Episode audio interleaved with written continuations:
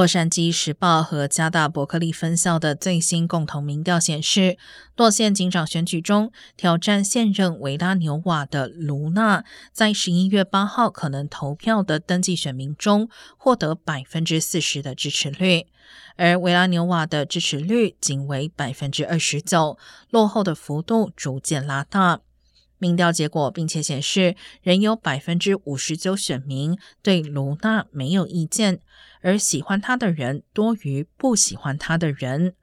维拉纽瓦则在仅有百分之三十一选民没有意见的情况下，有百分之三十九的人表示不喜欢他，超过喜欢他的比例。